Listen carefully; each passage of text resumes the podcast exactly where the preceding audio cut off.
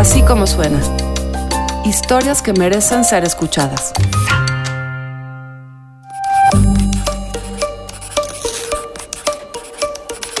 El tiempo es el principal enemigo en la búsqueda de un niño desaparecido. Cuando la ausencia se prolonga, la posibilidad de dar con el paradero se convierte en un proceso largo, costoso y agotador. El antropólogo forense Eduardo Espejel intenta resolver, a partir de la progresión de edad, cómo resolver esta incógnita. Mónica Ocampo nos cuenta esta historia. Así como suena, ¿alguien ha visto ese rostro?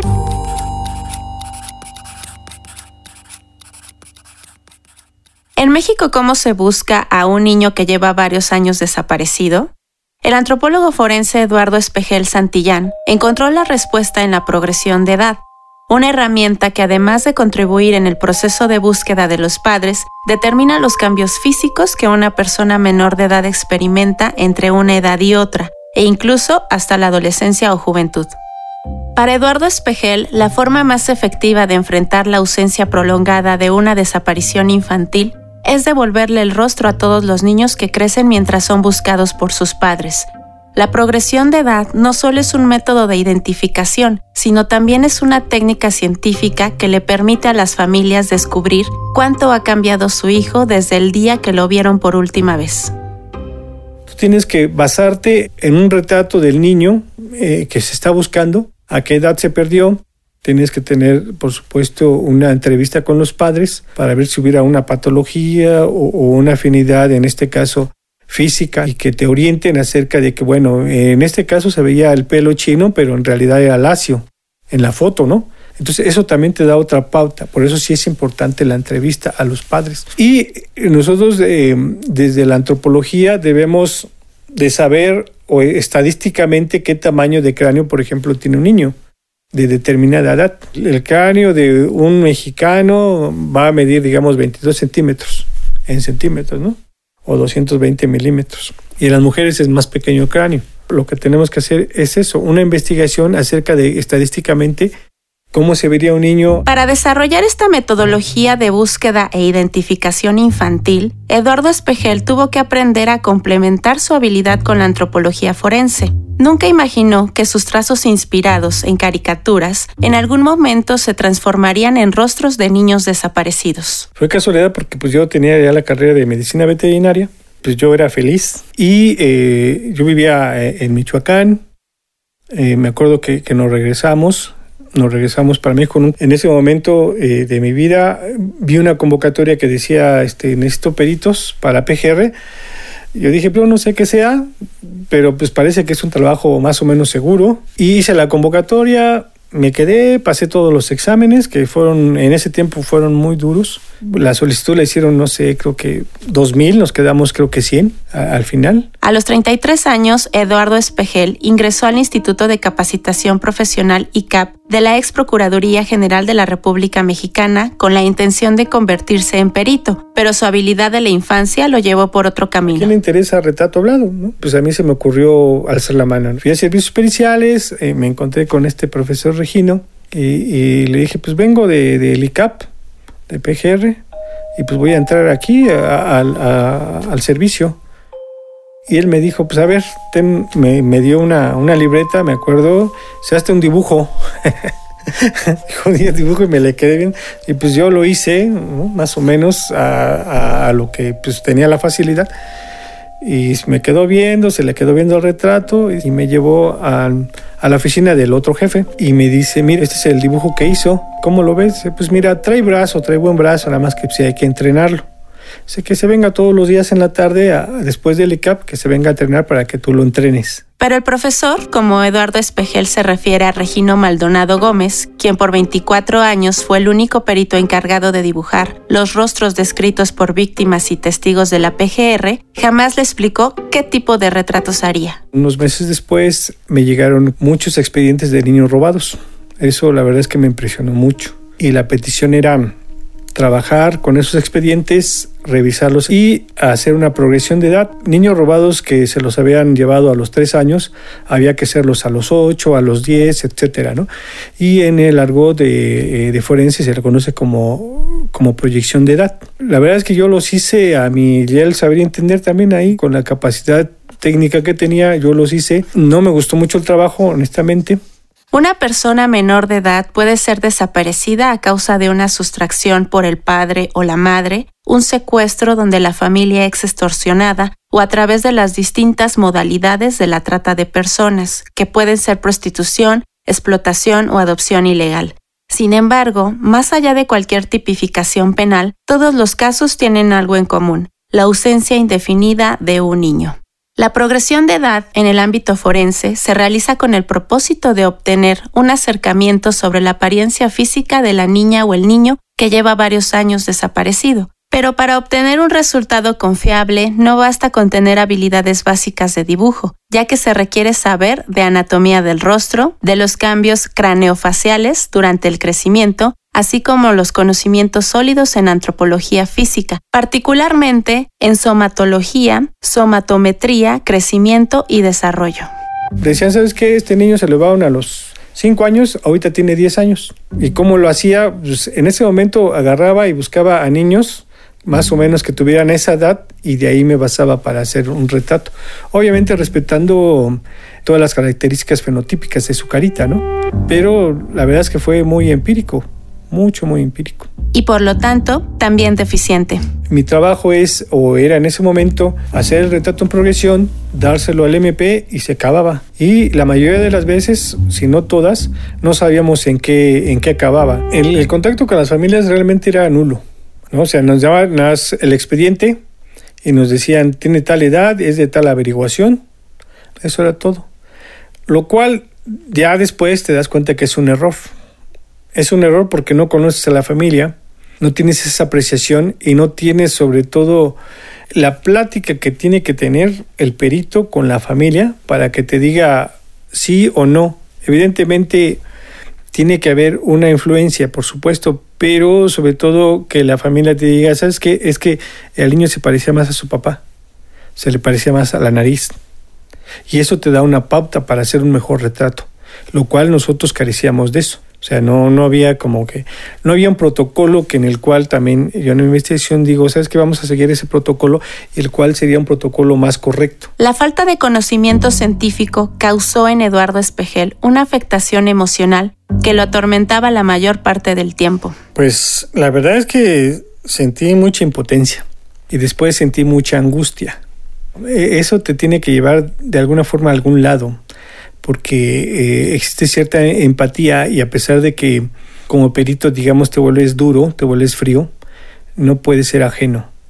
Ves que una madre ha llorado a su hijo o ha sufrido a su hijo 10 años de ausencia, por ejemplo, eso de alguna forma te afecta. Y entonces... Fui a, a la escuela de antropología a buscar información que me diera, mm, digamos, la pauta científica para poder hacer un buen retrato más ético y más profesional. Pero tristemente eh, en, la, Escuela de Antropología no existen datos, no existen estudios o no existían estudios. ¿no? Una, una profesora eh, que conocí ahí en la, en la ENA me dijo es que lo que tú buscas, tanto de reconstrucción facial como de niños robados o proyección de edad, no existe. Entonces, mejor, ¿por qué no haces la carrera y lo generas tú? Y pues yo dije, pues vamos a hacerlo, o sea, vamos a hacerlo y me metí a la carrera por eso, ¿no? Yo la verdad es que no sabía que existía antropología física, no sabía que era antropología, ¿no? Mi corte es científico en, en otro momento de medicina veterinaria. En, en este momento dije, pues sí, yo creo que tenemos que hacerlo. Fue así como Eduardo decidió dejar de ser un perito improvisado para convertirse en un antropólogo físico con especialidad en antropología forense. Pero ¿cuál es la diferencia entre una y otra? El perito es el experto de una materia y del cual eh, se apoya, eh, en este caso, el sistema legal para determinar si una cosa es cierta o no. El antropólogo físico estudia al hombre en general y en particular el cuerpo. En este caso nos corresponde eh, los huesos, que es lo más famoso del antropólogo forense, estudiamos los huesos y determinamos qué edad tenía, qué sexo era, qué estatura y qué afinidad biológica. Para ser antropólogo forense, primero necesitas ser antropólogo físico. Aunque en una progresión de edad cada etapa tiene su grado de complejidad, los casos de niños desaparecidos que enfrentan la transición de la infancia a la pubertad son los que se centran con mayor intensidad en la reconstrucción verbal del pasado a partir del criterio de los padres. Yo creo que la edad más compleja de hacerlo es como entre 12 a 14 años, cuando cambian y, entra la pubertad. Por ejemplo, a los varones pues, la mandíbula se les hace más robusta, ¿no? Por ejemplo, y es donde pierden literalmente la cara de niño digamos, eh, en un crecimiento normal de bebé a niño, luego de niño a adolescente. En esos dos puntos son los cambios muy, mucho, muy marcados. Y, bueno, se ha demostrado que las mujeres cambian más rápido que los hombres. O sea, crecen más rápido y hay un punto en donde el hombre en la pubertad rebasa ya a la mujer. O sea, de repente se estiran y es donde los cambios somáticos son más complejos. Algunos factores, en este caso eh, fenotípicos, que ya trae el niño y que además son dominantes de, alguno de los padres, ¿no? Por ejemplo, el pelo lacio, el color de ojos cafés oscuros, y esos factores son los que tenemos que ver qué tanto se alteran, pero también comparando las fotografías de las familias cercanas.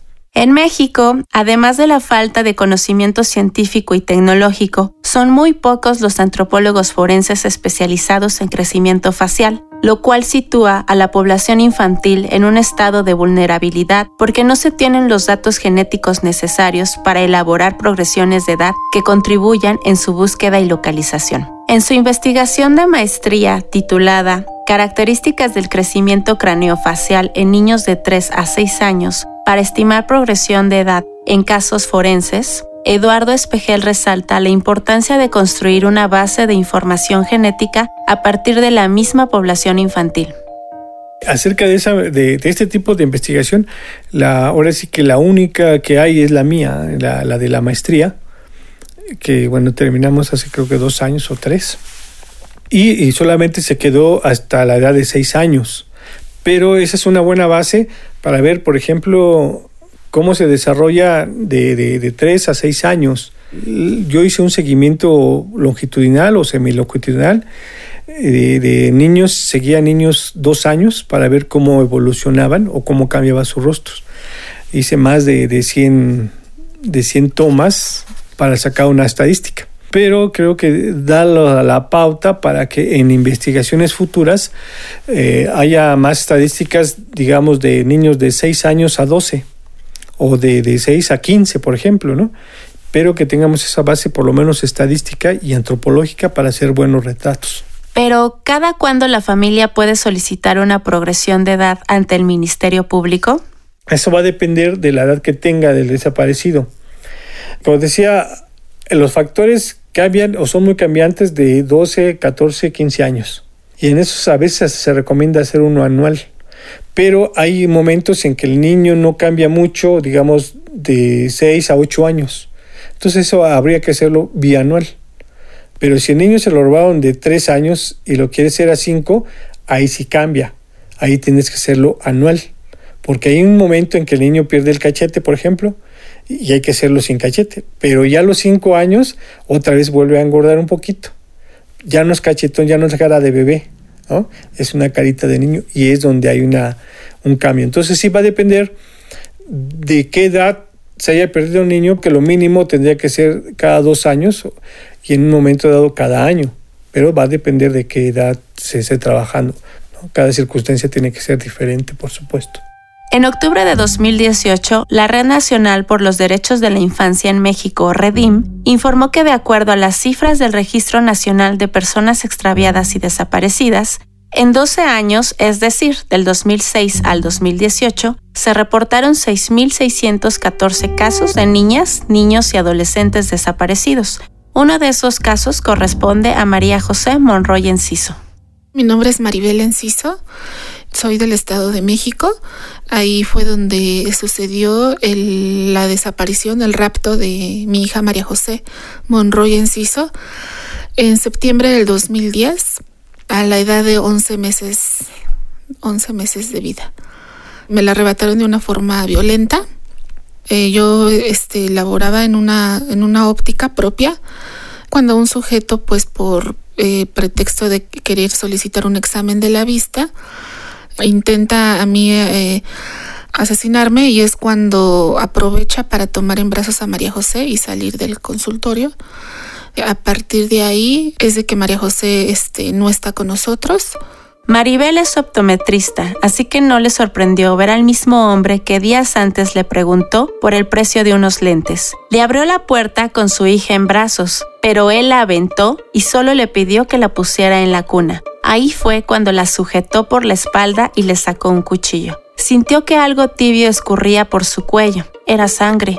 Mientras se desvaneció, lo vio marcharse con su hija en brazos. Pasó dos semanas en el área de urgencias del Hospital Las Américas, en Ecatepec de Morelos, Estado de México. Los médicos pronosticaron que viviría, pero sin voz. Pero Maribel despertó, con lápiz y un papel rindió su declaración ante el Ministerio Público. Días después, ubicaron a un hombre con las características físicas que ella les dio aproximadamente como en octubre detienen a este tipo de nombre Heiser Crespo García, ahora sabemos su nombre. Él se encuentra recluido en el penal de Texcoco. Este ya tiene una sentencia por intento de homicidio, privación de la libertad y violaciones de dos jovencitas de 14 años. Este, sin embargo, aunque está recluido en el, en, el penal, no quiere hablar con la verdad, no quiere decir en dónde está mi hija, quién se la entregó. Y bueno, la principal línea de investigación es que María José es víctima de trata de personas con fines de adopción ilegal. Y a esta fecha, que son ocho años y medio, ya casi van a ser nueve años, pues no, no la hemos encontrado. Trabajamos junto con algunas este, organizaciones que nos apoyan, pero bueno, falta una, una búsqueda real de mi hija para poder dar con ella. En una desaparición infantil, entre menos años tenga la víctima, la fotografía como herramienta de búsqueda desde el ámbito jurídico pierde más rápido vigencia debido a los cambios del desarrollo facial. En casos como los de María José, el mejor material de apoyo que un antropólogo forense puede tener para realizar una proyección de edad confiable se encuentra en el testimonio de los padres. Sí, en esa parte es, mucho más complicado. A veces no tienen ni fotos porque se lo roban recién nacidos. Entonces, lo único que hay es la descripción de la madre o del papá si lo vieron, ¿no? Que te digan y que describan al bebé de ese momento para que tú sepas en este caso, por ejemplo, el tamaño de los ojos que es posible que vaya a tener el bebé. Es más complicado, pero no es imposible, ¿no?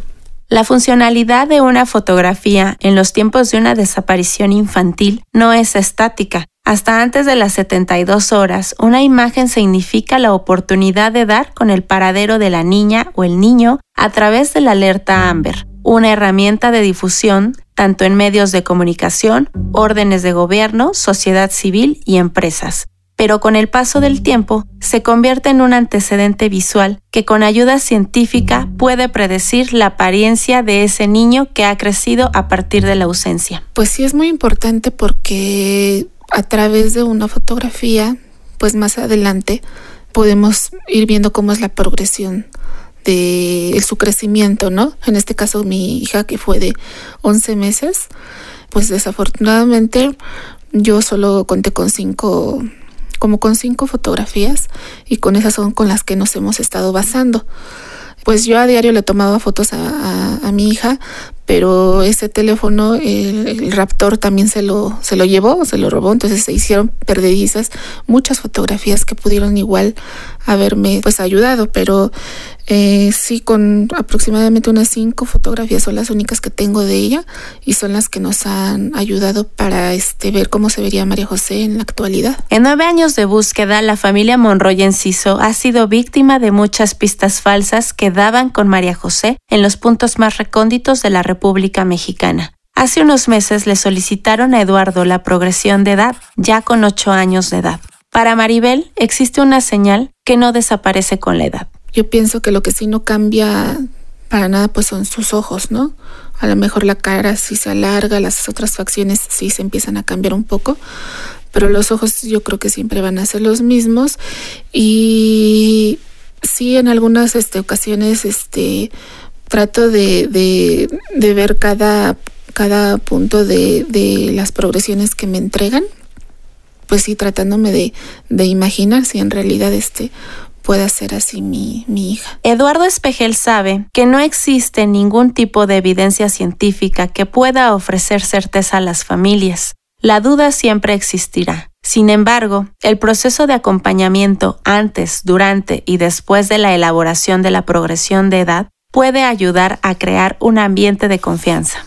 Sí, finalmente lo primero es justamente eso, buscar una empatía.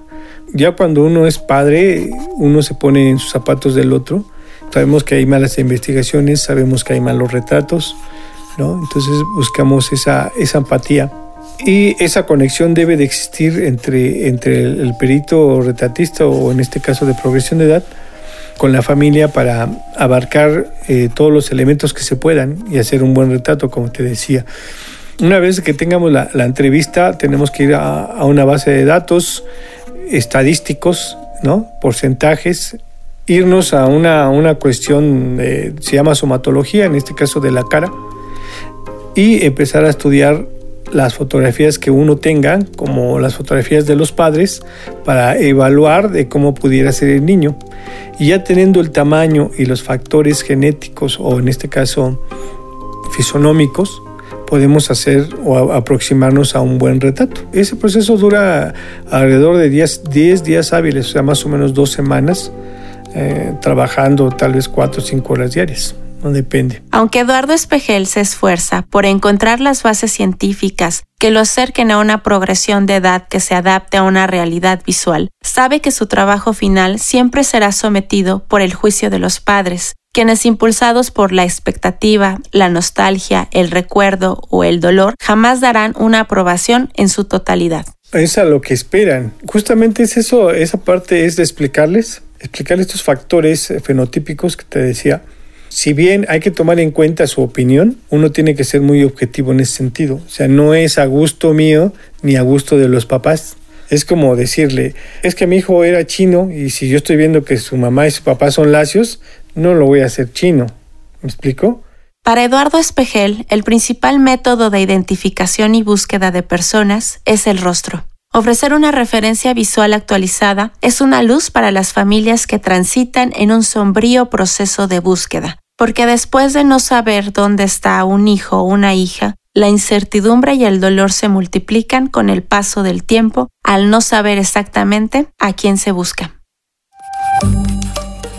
Así como suena, es una producción de puro contenido. La producción, el diseño sonoro, la mezcla y la música corren a cargo del equipo de BHD Studios.